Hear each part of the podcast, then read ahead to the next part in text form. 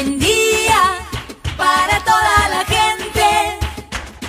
Buen día para toda la gente. Buen día. Buen día Soldati, edición Quédate en casa. Son días que necesitan de nuestro compromiso de quedarnos en casa. En FM Soldati, no por eso vamos a dejar de ser comunicadores y comunicar. Aprovechamos los límites que se presentan para llevarte por WhatsApp las noticias y la información que necesitas. Vos quédate en casa. Va a ser un buen día, Soldati, pero vos nos vas a escuchar cuando quieras, mañana, tarde o noche. El sur está bien despierto. Participa enviándonos las ideas y contenidos al 11 36 88 87 91. Estamos a la distancia, pero juntes. Buen día, soldati. Hoy quédate en casa. Vamos a hablar con profesores del Bachillerato Popular Sol del Sur de nuestro barrio para que nos cuenten cómo lograron recibir las tablets del gobierno nacional para poder conectarse mejor y seguir estudiando pese a la pandemia. También vamos a comunicarnos con Carla Ingani, integrante del Paseo Plaza Sudamérica, que están organizando para hoy a las 19.30 el primer encuentro con emprendedores del sur de la ciudad para ofrecer herramientas e ideas para vecinos y vecinas. Y por último, recibimos a quienes inventaron el TOC.AR, una herramienta para evitar tocar superficies en la vía pública y así disminuir el riesgo de contagio del COVID-19. Así arrancamos. Estas son las noticias en Buen Día Soldati. Gobernador de la provincia de Buenos Aires, Axel Kisilov, aseguró que de cara a la nueva etapa de la cuarentena, que comienza el próximo sábado, adoptará medidas coordinadas con el jefe de gobierno porteño Horacio Rodríguez Larreta, pero aclaró que no serán idénticas. El gobierno de la ciudad subastará hoy la totalidad de los locales comerciales del barrio olímpico de Villa Soldati de manera online. Son 40 locales comerciales que serán vendidos todos juntos, a un precio de base de 1.580.000 dólares, en otro evento de la inmobiliaria de la Reta. Nueve provincias empezarán las clases presenciales a partir del 3 de agosto en forma escalonada y se enviarán 2.300 millones de pesos para que todas las jurisdicciones comiencen a efectuar obras en sus escuelas con el fin de adecuarlas a los protocolos marco aprobados en el Consejo Federal de Educación, informó hoy el Ministerio de Educación. El ministro de Desarrollo Social Daniel Arroyo aseguró que avanza en el Gobierno Nacional el debate en torno a desarrollar un mecanismo que establezca un ingreso universal de base para las personas en estado de vulnerabilidad, pero aclaró que debería ser por consenso y por etapas por el impacto fiscal. El gobierno nacional anunció una inversión de 745 millones de pesos para equipar al sistema científico argentino, que incluye 50 millones de pesos que fueron reasignados desde la Agencia Federal de Inteligencia, AFI, en el marco de las medidas tomadas por la pandemia del coronavirus. Los casos de dengue confirmados en todo el país ascienden a 54.870, mientras 1.418 se encuentran en la investigación, lo cual supera el mayor registro de casos en la historia de la Argentina, según el último boletín epidemiológico publicado por el Ministerio de Salud. Los pañuelos blancos pintados en el piso alrededor de la pirámide de Mayo, como homenaje a las luchas de las madres de Plaza de Mayo, fueron reconstruidos por trabajadores de ATE Capital, luego de aparecer vandalizados tras la última marcha opositora al gobierno nacional del 9 de julio pasado. La Asociación del Fútbol Argentino le envió el protocolo sanitario al Ministerio de Salud de la Nación para comenzar con los entrenamientos de los equipos masculinos y femeninos tras el parate desde marzo por la pandemia del coronavirus. Escocia se convirtió en el primer país del mundo en incluir en los planes de estudio de su enseñanza básica temas vinculados a los derechos de la comunidad de lesbianas, gays, bisexuales, transexuales e intersexuales, según los anuncios del primer viceministro de Escocia, John Sweeney. Activistas que han luchado por esta conquista valoraron de victoria monumental este hecho ampliamente esperado. La presidenta de facto en Bolivia, Janine Áñez, anunció este martes que el país está en plena escalada al pico de la pandemia por el coronavirus, que afecta a la mandataria, seis de sus ministros y varios legisladores, entre otros dirigentes, mientras se multiplican los reclamos políticos, económicos y sanitarios. Hoy se cumplen 10 años de la sanción del matrimonio igualitario en Argentina. La iniciativa, impulsada por Cristina Fernández de Kirchner, dividió a la sociedad, generó el repudio de la Iglesia Católica y tuvo apoyos y rechazos transversales.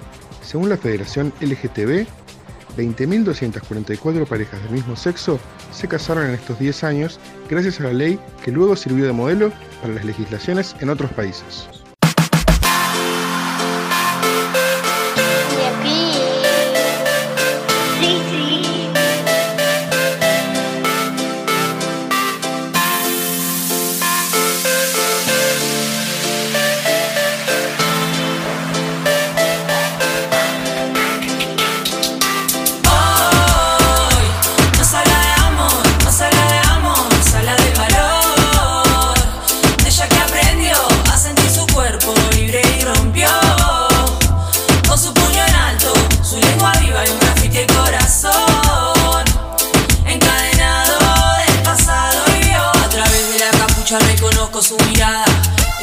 escuchar.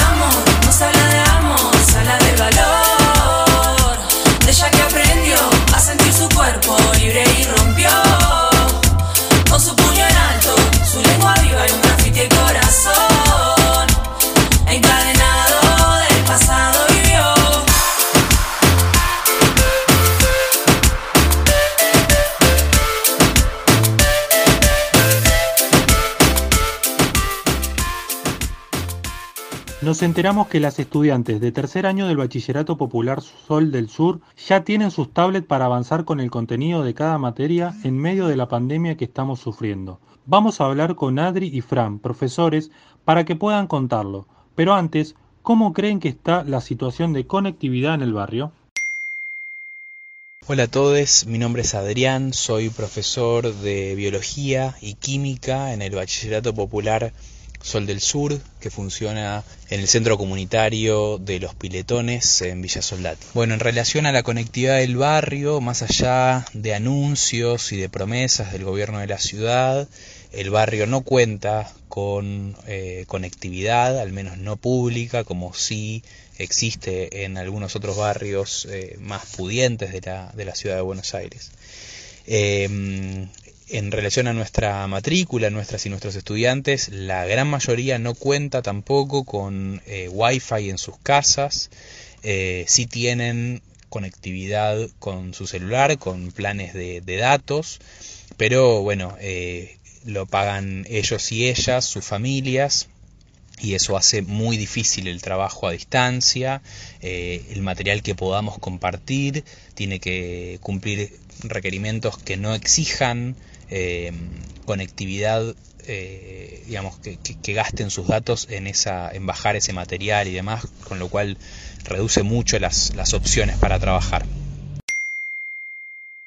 ¿Qué lograron recibir del ENACOM? ¿Qué logramos recibir del ENACOM? A través de la agrupación El Hormiguero recibimos tablets que eran originalmente para el programa más simple destinado a adultos mayores de la ciudad. Las tablets que nos dieron, la cantidad de tablets eh, alcanza a cubrir más o menos la mitad de nuestra matrícula. Por eso lo que hicimos fue, eh, tuvimos que decidir a quién les, a, quienes les entregábamos las tablets y se las entregamos solo a los estudiantes de tercer año, ya que al ser el último año de cursada son los más perjudicados por la, pérdida de las clases presenciales. Las tablets son un avance enorme porque eh, para ellas significa tener un dispositivo dedicado 100% a, a, la educación, que lo tengo disponible cuando lo necesito, que no dependo de cuánto espacio o cuántos datos me consume el material de estudios. Pero al no tener conectividad garantizada, por lo que hablábamos antes de, que, la mayor, que la mitad de nuestros alumnos no tiene Wi-Fi, se limita mucho lo que podemos compartir entre profes y alumnos y además eh, las tablets no están pensadas para generar contenido. Una tablet, por ejemplo, no tiene teclado. Es muy difícil eh, escribir un trabajo, por ejemplo, en una tablet. Bueno, como decía, eh, logramos recibir tablets. No, no tenemos la cantidad de tablets necesarias para que todos y todas, todas nuestras estudiantes tengan una con lo cual tuvimos que hacer un trabajo de, relevamiento para, pensar eh, de qué manera priorizar algunos o algunas estudiantes perdón, con, con, la entrega de tablets y material. Pero bueno, la manera en la que estamos encontrando trabajar eh, es eh, muy fragmentada. Eh, quienes han podido recibir la tablet tienen el material de las materias que les corresponden.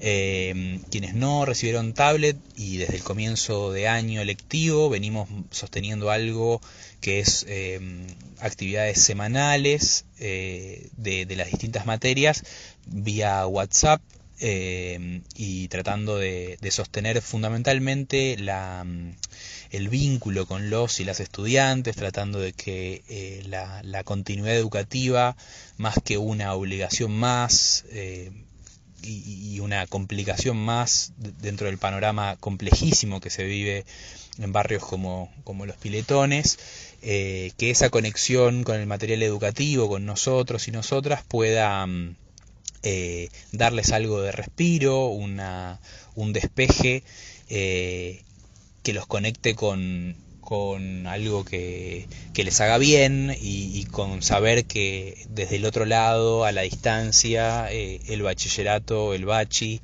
eh, sigue funcionando, sigue existiendo y nosotros estamos ahí para, para cualquier cosa. ¿Cómo están enseñando durante la cuarentena?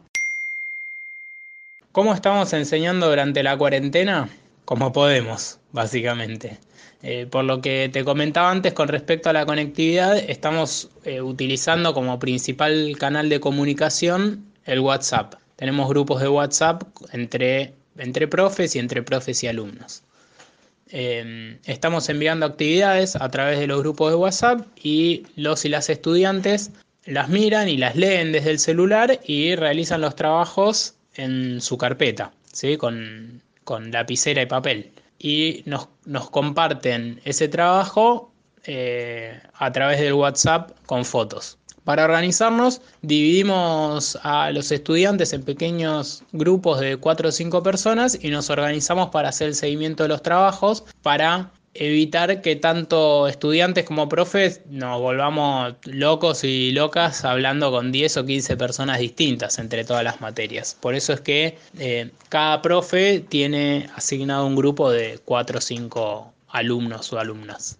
Sabemos que toda la comunidad educativa eh, de, profes, estudiantes, madres y padres eh, en general está sufriendo con la enseñanza a distancia que de golpe tuvimos que implementar porque no quedó otra opción y lo que vimos es que las diferencias y las desigualdades se acentuaron. El gobierno de la ciudad, si bien reconoce el título del Bachi y el Bachi Comunidad Educativa, no nos reconoce a la par de, otras escuelas. Entonces, a los reclamos que tenemos siempre, por viandas, reconocimiento a los docentes, por infraestructura edilicia, transporte, eh, para garantizar eh, la continuidad educativa, se suman eh, los reclamos por el abandono para resolver el acceso a la educación. mínimamente en estas circunstancias necesitamos computadoras e internet y no tenemos. ¿Cómo siguen pensando los meses que vienen? ¿Cómo seguimos pensando los meses que vienen? Eh, durante julio y agosto ya sabemos que vamos a seguir eh, como hasta ahora, como te estaba contando, y estamos atentos a lo que pase con la situación del coronavirus y el aislamiento. Vamos a hacer lo posible para, eh, para volver a las aulas cuando podamos, aunque sea de a poco. Al principio será una vez por semana, un día primer año, un día segundo año y así. Y mm, al igual que con la conectividad, eh, ya sabemos que vamos a tener muchas dificultades para poder cumplir con los protocolos de seguridad necesarios, para poder volver al aula. Eh, no tenemos aulas del tamaño que harían falta, no tenemos garantizado agua y jabón, no tenemos elementos de higiene, no tenemos mucho menos un servicio médico para hacer controles a, profes y estudiantes o un termómetro para medir la fiebre, digamos, todo lo cuando, cuando se definen los protocolos para volver a las clases, eh, obviamente no tienen en cuenta eh, la situación que tenemos en el bachi. ¿Algo más que quieran agregar?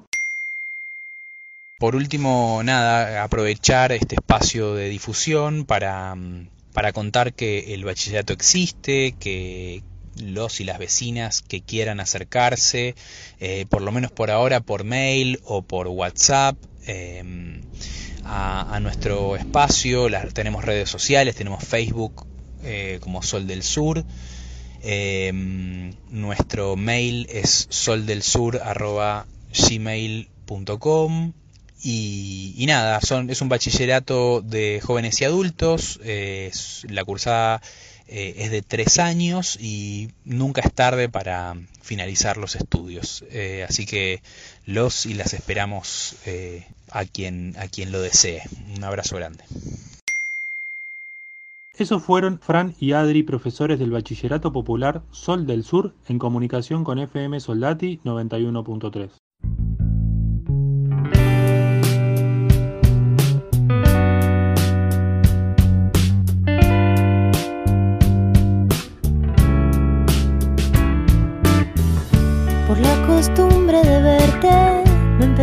empezó a gustar tu suerte y tu vida. Demasiado cerca de la mía. Decímelo otra vez, no entendí nada.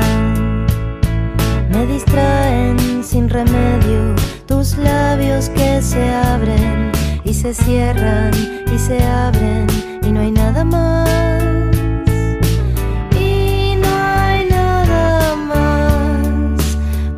Próxima estación, verano. Apago la alarma de nuevo, subo la luz para verte.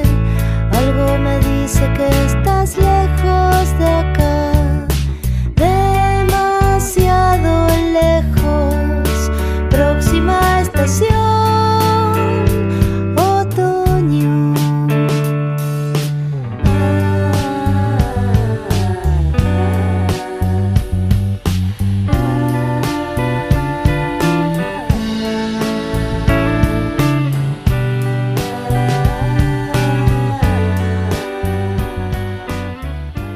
Estamos comunicados con Carla Ingani, integrante del Paseo Plaza Sudamérica, que están organizando para hoy a las 19.30 el primer encuentro con emprendedores del sur de la ciudad sobre cómo emprender en cuarentena, cómo reinventarnos en tiempos de crisis. Pueden encontrarlos en las redes como arroba Paseo Plaza Sudamérica. Ahora sí, Carla, contanos quiénes conforman la Feria Plaza Sudamérica de Villa Riachuelo y qué trabajo solidario están llevando a cabo. Principalmente los que conforman eh, el Paseo Plaza Sudamérica son los emprendedores. Eh, si bien tenemos diferentes eh, sectores que nos encargamos de cosas diferentes, la realidad es que todos esos sectores también se conforman con los emprendedores, que son los que, los que aportan ideas o aportan lo que cada uno puede para que esto se lleve a cabo, en principio de forma presencial en en la Plaza Sudamérica en Villarriachuelo y ahora de la forma virtual, que es lo que nos permite la cuarentena. Y los trabajos solidarios eh, que vamos haciendo, bueno, tienen que ver con eh, enseñarle a las personas eh, a usar las redes para que puedan manejar sus emprendimientos en cuarentena, enseñar estrategias de venta, todo lo que, lo que tenga que ver con lo que se necesite. No sé, tenemos un grupo de WhatsApp en, la- en el cual se van subiendo las necesidades y siempre hay alguien que puede dar una mano o hay alguien que conoce a otro alguien y nos vamos manejando de esa forma.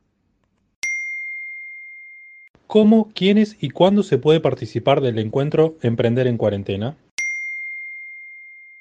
Cualquier persona que tenga ganas de aprender eh, cómo se manejan las redes eh, o aprender estrategias o todo lo relacionado a poder desarrollar un emprendimiento dentro de la cuarentena y, con herramientas que le van a servir cuando la cuarentena termine, puede participar. Em, los talleres se van a dar los miércoles a la tarde por Zoom. Eh, la forma de participación es o contactarnos por las redes, que es eh, Paseo Plaza Sudamérica, tanto en Instagram como en Facebook. Nos pueden escribir y decirnos que quieren participar eh, y nosotros eh, los anotamos. La forma es muy sencilla, se puede eh, donar alimentos no perecederos al Centro de la Cultura Humanista en Villa Riachuelo y los que no se puedan acercar presencialmente porque no son del barrio, pueden enviar dinero a una cuenta que nosotros le damos cuando nos contactan. La realidad es que es un intercambio. La idea es que la gente pueda eh, aprender técnicas y, cosas para, para poder emprender en cuarentena y a cambio, eh, con los alimentos no perecederos, se alimenta a un montón de familias que, que no tienen posibilidades en este momento. ¿Por qué es importante para el sector de la economía popular trabajar en red?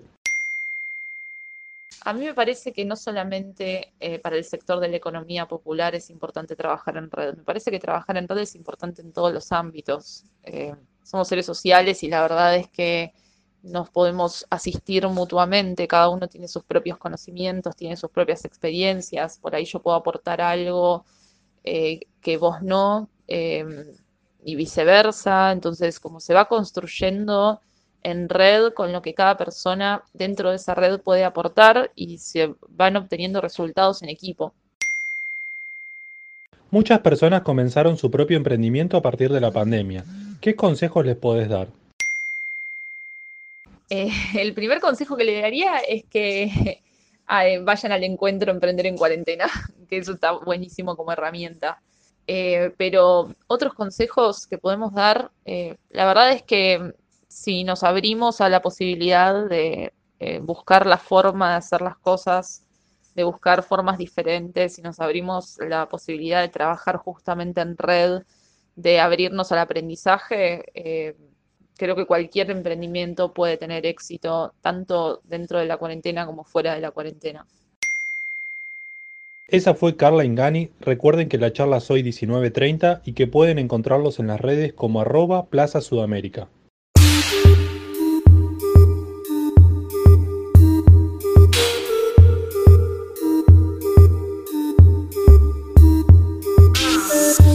Cállate que te estoy hablando, no podemos seguir peleando.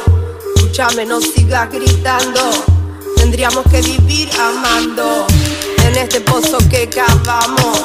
Aún tenemos poco espacio, tenemos que seguir cavando y estar siempre del mismo lado. Trae para acá, dale toca,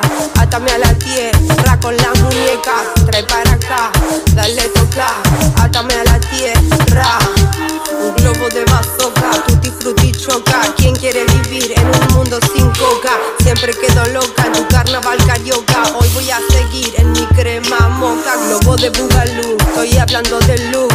No me mires como Capitán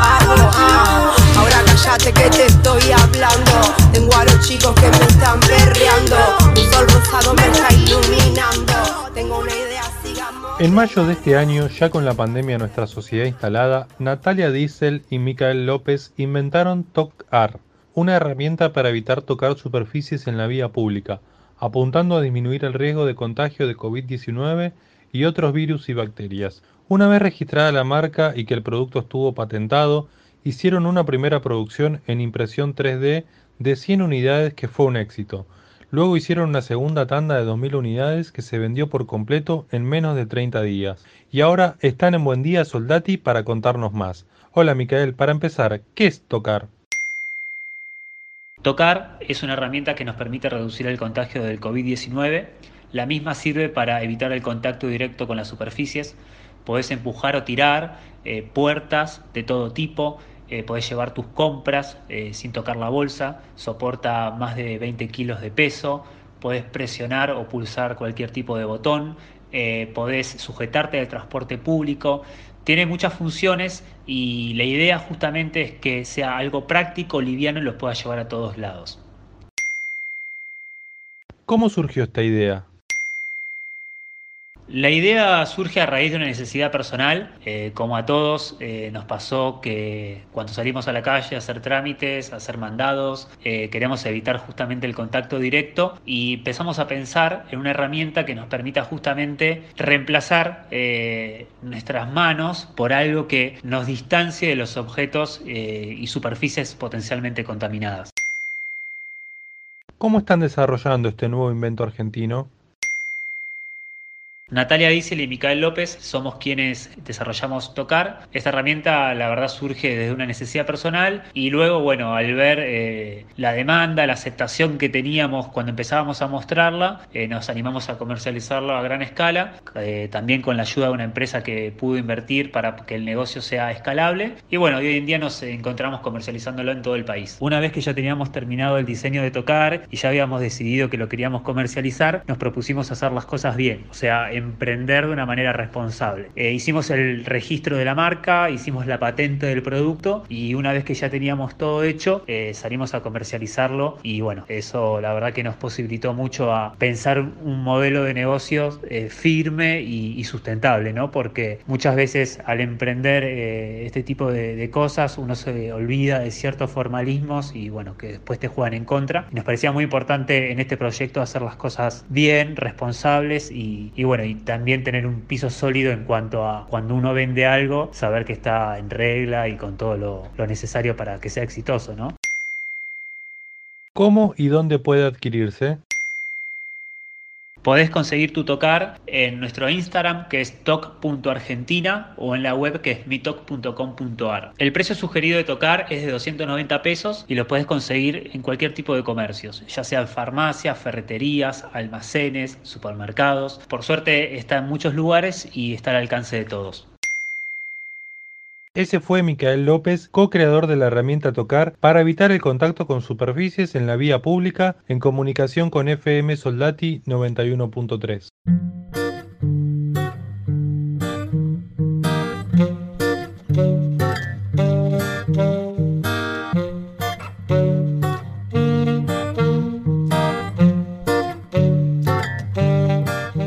Eso fue Buen Día Soldati, edición Quédate en casa en FM Soldati. Participa enviándonos las ideas y contenidos al 11 36 88 8791. Estamos a la distancia, pero juntes. Voy aprendiendo a curarme yo misma todas mis heridas.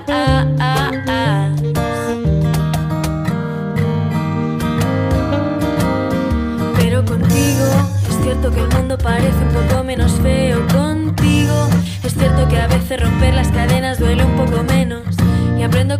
Contigo. y contigo camino